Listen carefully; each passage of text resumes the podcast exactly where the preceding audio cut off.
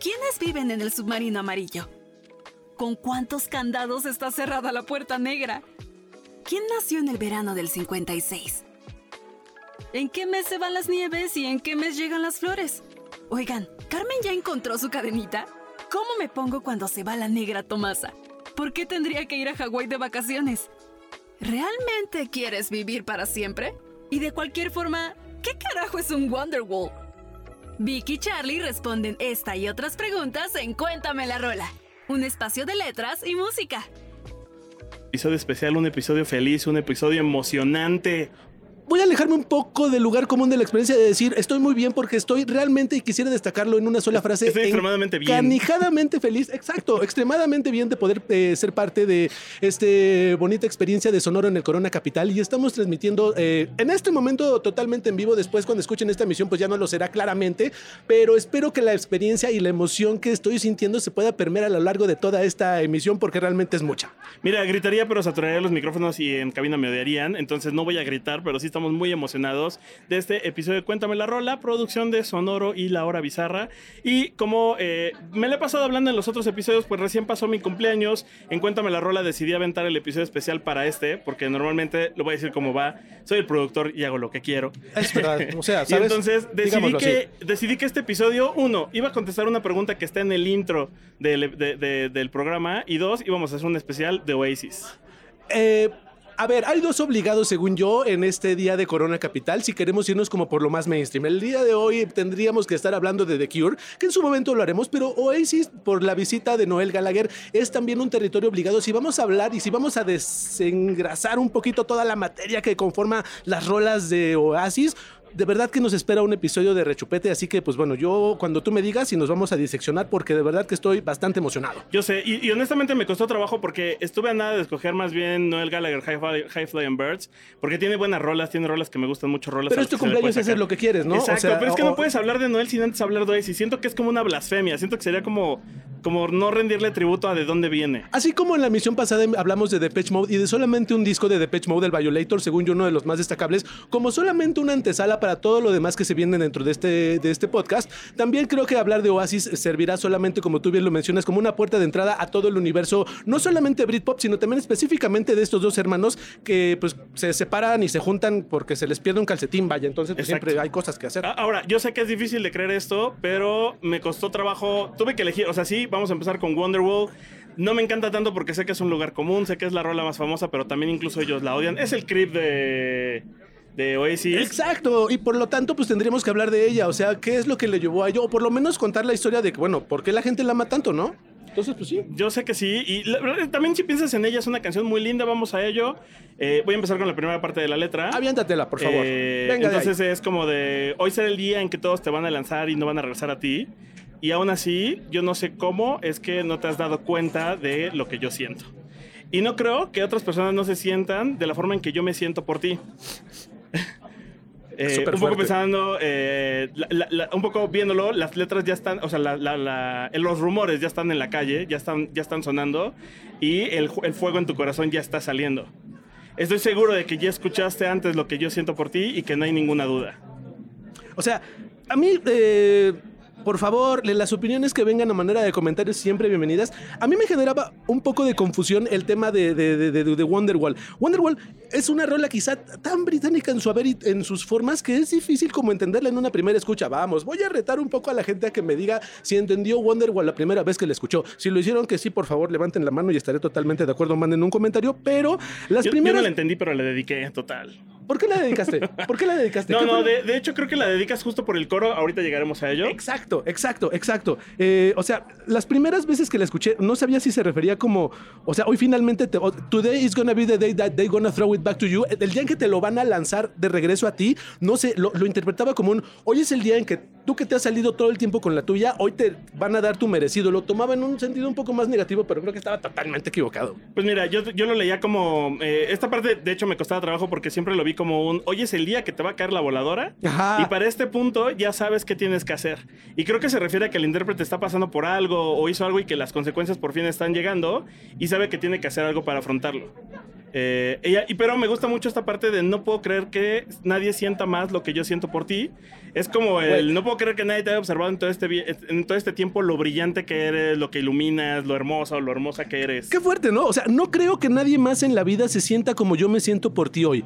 O sea, de verdad necesitamos explicar, de verdad necesitamos explicar esto. No necesitas pensarlo mucho. Según yo, si estas palabras salen fácilmente de tu cerebro así de fluido, es porque, amigo, amigo, en buena onda, esa persona, esa persona eh, está generando muchos cambios en ti para bien, según yo. O por lo menos en ese momento. Y, y ahí es donde empieza justo la letra y la parte donde ya quieres irla dedicando, porque es el I don't believe that anybody feels the way I do about you now. O sea, no puedo creer que nadie se sienta como yo me siento por ti ahora. Y todos los caminos que estamos caminando eh, son, a- están soplando los vientos y todas las luces que nos están guiando nos están ensegueciendo.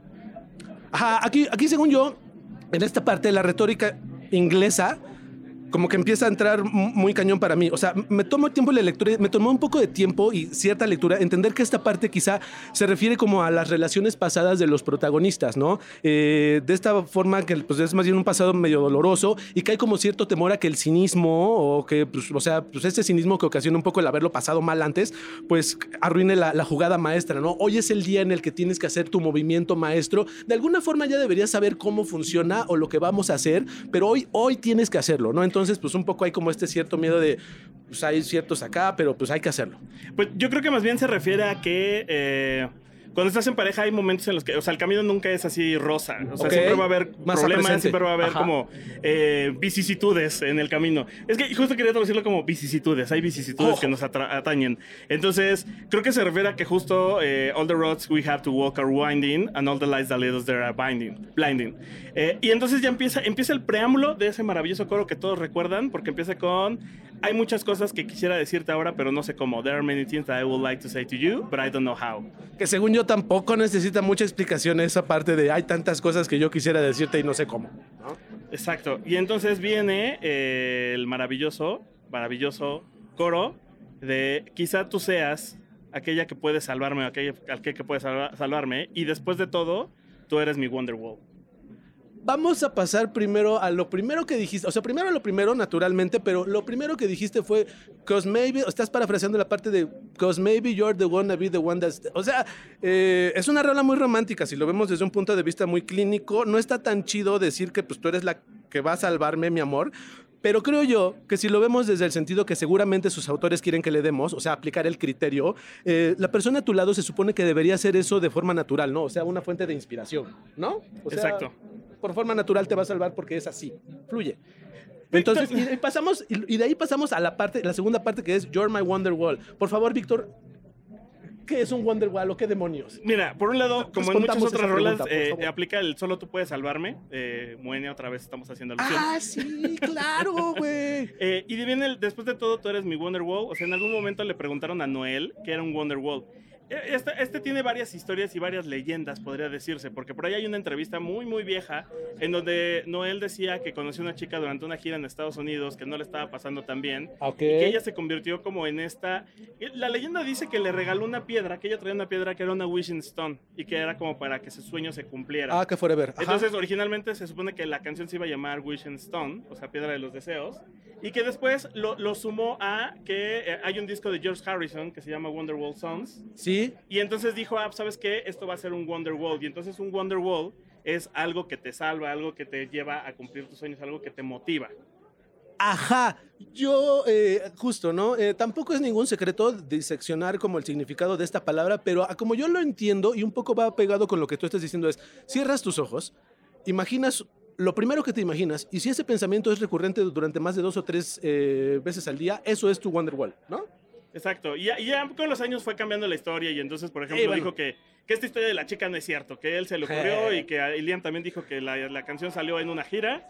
eh, ¿A quién le creemos? La única parte que, todo, que todos concuerdan es que la parte de Wonderwall sí tiene que ver con el disco de George Harrison, porque todos sabrán que los Beatles son como el- la secuela indirecta, el spin-off de los Beatles, de alguna manera. Claro, sí. Eh, pues según Noel Gallagher también la canción, y ya teniendo, teniendo, más sentido, pues la baja que habla de una persona que se siente insegura y vulnerable, pero que encuentra en otra persona la fuerza para seguir adelante. Sí, exacto. Eh, quisieras, es como el paralelismo este de, en la vida del atletismo, en las carreras, los maratones, ¿no? Eh, los maratonistas aluden a este término que significa el muro, que es como cuando tú vas corriendo y de repente ya no puedes dar más de ti, que se te pone como un muro enfrente, ¿no? Que ya no te permite nada. Digamos que lo opuesto a ese muro del maratonista, por decirlo de alguna forma, es el, el Wonder Wall, ¿no? Este pensamiento, esta, este pensamiento que se para frente a ti recurrentemente y te brinda esperanza, eh, amor bonito. Y ojo, lo que, lo que estabas diciendo es muy importante. O sea, puede ser incluso la historia, una historia que se adapta. O sea, ¿cómo escribiste Wonder Wall? Güey, pues, o sea, finalmente los Gallagher pueden contar la, la historia que quieran y puede adaptarse tanto a una persona que conocí hace dos días como a una persona que yo conocí hace 10 años. O sea, dedicable lo es.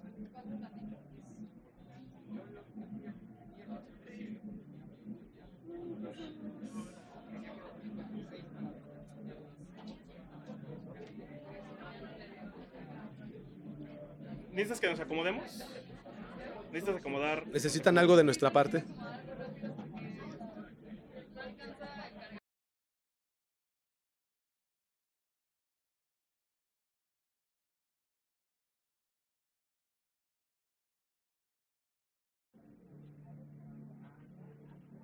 Y bueno, entonces yo creo que para ir cerrando un poco el, el- el- tema de, de Wonderwall, la pregunta de uno es, ¿es dedicable? Según yo sí. Y dos, ¿a quién se la vas a dedicar?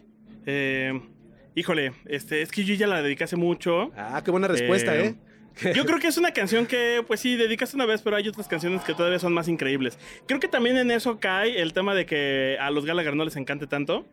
Incluso ellos dicen que no entienden por qué esta canción se volvió tanto un éxito. Ahora, debo de admitir que por ahí hay una versión en acústico de un concierto que pagó, creo que Microsoft hace muchos años, eh, cuando tenían MCN en contenido. ¿Sí? Y eh, la canta Noel Gallagher. Todos sabemos que Noel siempre fue las letras y Liam ha sido la voz. La La, verdad es que Liam tiene una mejor voz y lo canta increíble. Pero en esta versión en acústico es increíble porque de repente en el corillo hace un cambio y la vuelve a repetir y repite la parte de y el camino se va a complicar pero salimos adelante. Y esto tiene que ver porque eh, Noel siempre ha dicho que nunca le ha gustado cómo se toca Wonderwall y que mucha gente la toca como no debería. Incluso él ha dicho que la versión de Ryan Adams, el cover que es lentísimo, Oh. Es como se debería de tocar y a partir de ello hizo cambios para eso. O sea, una licencia creativa en manos de Noel Gallagher, según yo, no es noticia, pero tiende siempre a ser bastante mejor el resultado posterior. Lo hace muy pero, bien. pero también que él admita que alguien más lo está haciendo mejor que no es él, es, es difícil que eso suceda. Ah, sí, sí, es Entonces un es, es de notarse. Eh, yo creo que es una canción universal. También, también la verdad es que es una canción que ya que lo piensas se la puedes dedicar hasta a un amigo, a una persona, a una cosa, a tu hijo. O sea, no tiene que ser necesariamente romántica. Eh, a eso voy. Exacto. Ahora, ahora sí vamos a hablar de una canción por la cual a ellos sí les gustaría ser recordados y que incluso a mí me gusta mucho también. Eh, no es mi número uno, es mi número dos. Pero vamos a hablar de Life Forever.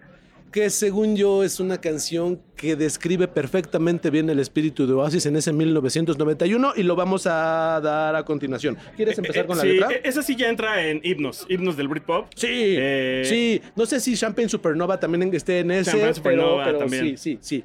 Entonces, esta Venga, empieza venga. con, eh, quizás yo no sepa cómo es que crece tu jardín, pero yo lo único que quiero es volar. Después empiezas a sentir el dolor eh, con, el- con la lluvia de la mañana, que te, que te cala hasta los huesos. Y quizá yo solo quiera volar, yo solo quiero vivir, yo no quiero morir, yo solo quiero respirar. Quizá yo no quiero creer eh, que tú eres como yo, que somos iguales, eh, que vemos las cosas que nunca veremos y yo lo único que quiero es vivir para siempre. O sea, pues que quizá me vale un poco un chorro todo, ¿no? Y que pues, recordemos que esta rola, como lo mencionábamos hace rato, es de 1991, o al menos es la excepción que yo le doy en estas primeras letras. Es 1991, estamos jóvenes, no estamos como viviendo la cúspide de nuestro éxito, todavía falta mucho camino por recorrer y quizá no tenga ganas de preocuparme por eso, ¿no? Quizá no me interesa el estado del arte y yo solo quiero pasarlo chido, ¿no? Yo creo que, mira, yo, yo lo que decía y pensaba acá era, eh, quizá no me quiero interesar por las cosas más mundanas que pasan en tu vida. O sea, esto de que cómo crece tu pasto me vale un poco gorro. Ajá. Porque lo que quiero es hacer cosas grandiosas, cosas extraordinarias como volar. Y siento que hace una alusión a la edad con eso de que te duelen los huesos por el frío de la lluvia mañanera. Como para describir que la otra persona eh, pasa por algo común como es el paso del tiempo. Es que justo yo le daba una interpretación, ajá, viniendo de ahí yo creía que esta parte se refería más a, pues yo también he sentido los, los trancazos de la vida y no me gustan, entonces quizás no quiero pensar en ello, pero creo que tú le estás dando un significado un poco más magnífico, lo cual no me genera ninguna incomodidad. Y, y luego continúa con, eh, pues de nuevo vuelve a hablar de este tema de volar, que es un ejemplo de algo extraordinario, o sea, es una forma de decir, no quiero morir y quiero vivir para, para siempre, quiero respirar y quiero sentir que experimento la vida. Quizá no lo crea, pero tú y yo somos iguales y veremos cosas que ellos nunca verán porque vamos a vivir para siempre. Y lo que yo notaba aquí es que hasta donde yo recuerdo, y sí tiene que ver, es... eh, siento que esta rola es de Noel para Liam y es de lo grandioso que iban a hacer como banda y de cómo por eso pasaron a la historia. Y que aunque le vale madres un poco la vida de Liam, y, pues no deja de ser su hermano, y quiere decirle, pues tú y yo vamos a vivir para siempre en la grandeza.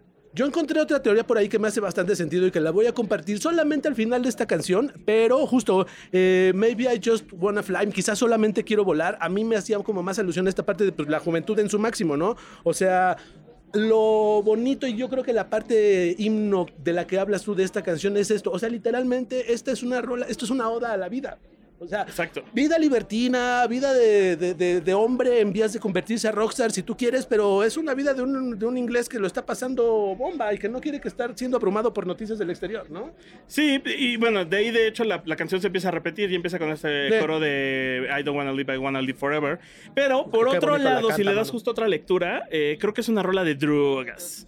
Y de escapar de la realidad bien y del raro. tiempo para vivir en la eternidad etérea. O sea, creo que puede ser de drogas, pero también puede que no, porque ya habían escrito Cigarettes and Alcohol. Y ya habían dicho que Cigarettes, Cigarettes and Alcohol tuvieron que escribirla porque no podían hablar de drogas duras y esto era lo más duro que les dejaban hablar en la radio. Ahí te va. Por lo que yo eh, me encontré por ahí, la letra en sí, según he escuchado, es una respuesta del maestro Noel Gallagher, que hoy lo tendremos esta noche en el Corona Capital, eh, particularmente a la obra letrística de Kurt Cobain, en onda. Este vato ganaba millones de dólares al año. Es una superestrella, lo tiene todo y aparentemente y solo se dedica a cantar. Como por qué se odia? O sea, ¿por qué se odia tanto? Y siempre quiere aplicar la autoeliminación en todo momento y siempre está cantando de lo mal que lo pasa, güey. O sea, ¿sabes qué? Yo la neta sí quiero vivir para siempre. O sea, sí es muy positiva, pero es- según esta teoría es al final una respuesta, una reacción a otra postura. O sea, muy de los Gallagher, pues, pero me parece una, una forma muy elegante de reaccionar a algo que está pasando. Ahora que lo dices y ya para ir cerrando esta canción, porque no es tan larga, yo hace mucho tiempo me eché encima a muchas personas, porque alguna vez estábamos hablando de los movimientos ingleses y los movimientos americanos, y yo les decía que a mí eh, el grunge nunca me gustó tanto, que se me hizo un movimiento de niños ricos blancos quejándose de qué, qué- qué difícil era su vida de niños ricos blancos. Ya, ya en su momento vamos a analizar a Nirvana, a Alice in Chains y a todos ellos y vamos un poco a, de- a de- a deducir. Es que además si lo piensas en el Britpop, el Britpop nace y por ahí lo decían de Stone Roses, ¿no? Alguna vez dijeron, bueno, pues es que los Blurs y los Oasis son los, los que medios fueron privilegiados y privilegiados de somos clase media, media de la que hagamos tantito Sí. y nos volvemos pobres. Tampoco y tan- nosotros somos la basura que tiraron atrás del basurero de ellos. O sea, vienen, la, la realidad es que el Britpop se movió a partir de las infancias que no tuvieron tantas oportunidades y que incluso en el concierto de Network, una de las quejas de mucha banda que empezó a escuchar a Oasis era es que ya no son del pueblo, vatos. O sea, como que el boleto cuesta tanto y no puedo gastar la mitad de mi salario. Ya, para ya se esto. volvieron mainstream. Ya se volvieron mainstream. Y por eso creo que también me hace sentido que se quejara del movimiento y de lo que representaba eh, Kurt Cobain.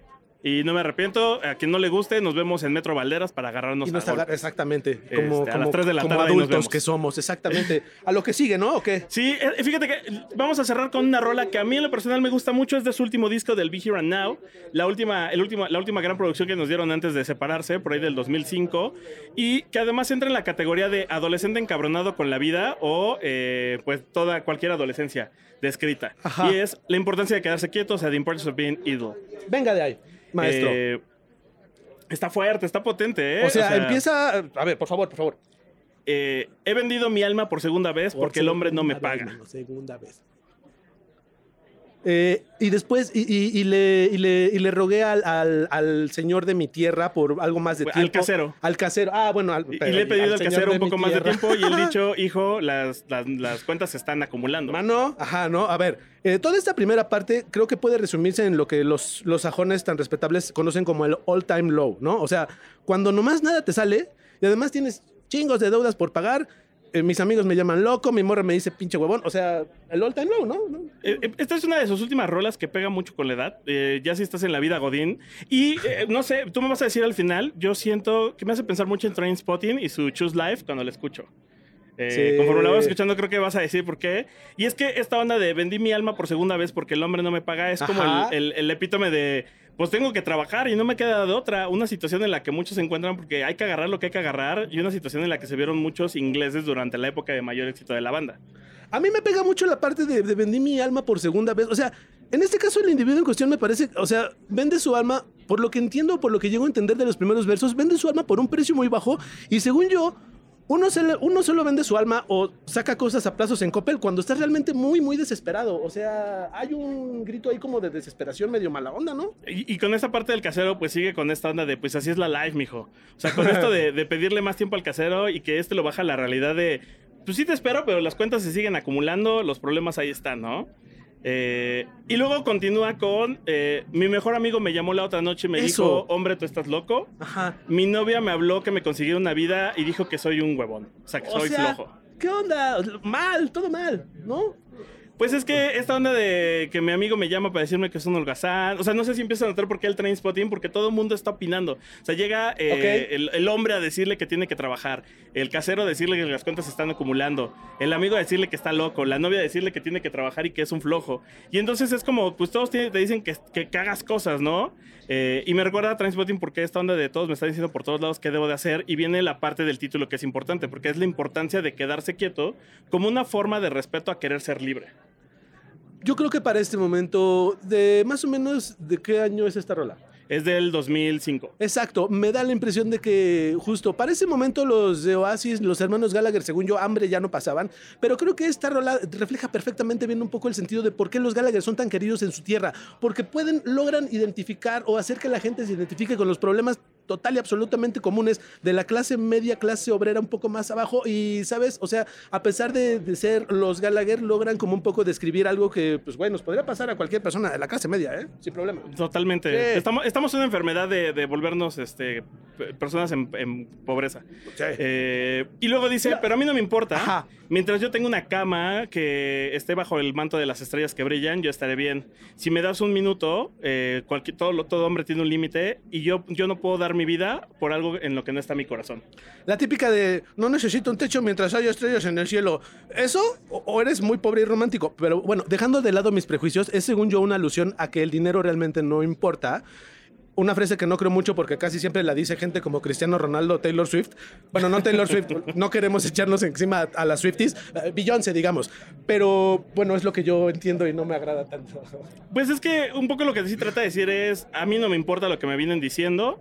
Eh, mientras yo tenga una cama en la cual pueda seguir soñando Ok. y pueda darle mis sueños, si me das un minuto me voy a reponer y voy a ver cómo salgo adelante.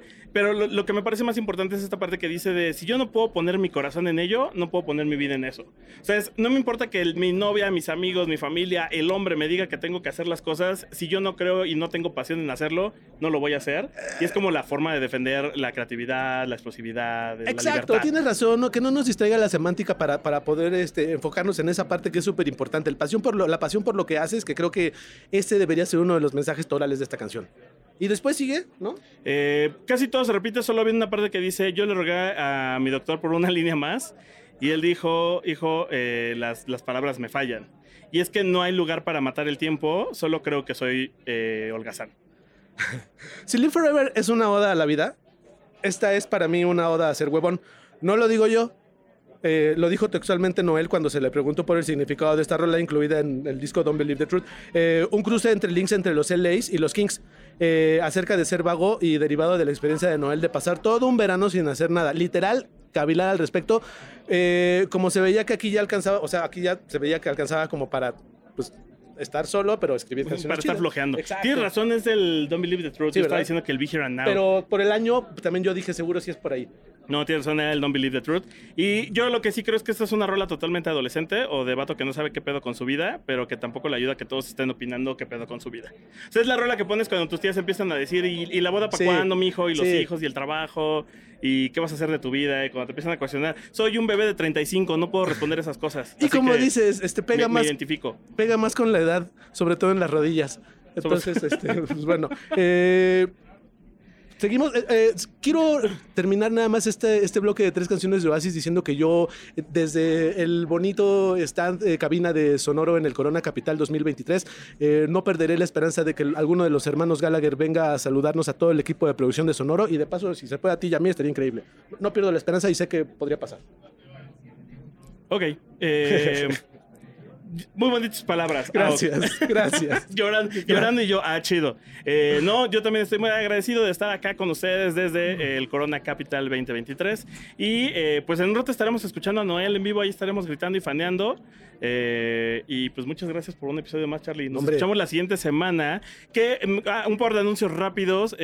con temático no pudimos hacer esto porque temático sale después de nosotros. Pero la próxima semana podrán escuchar el episodio especial de temático desde el Flow Fest, desde el Coca-Cola Flow Fest también desde la cabina de Sonoro. Y el episodio que viene también es desde el Corona Capital.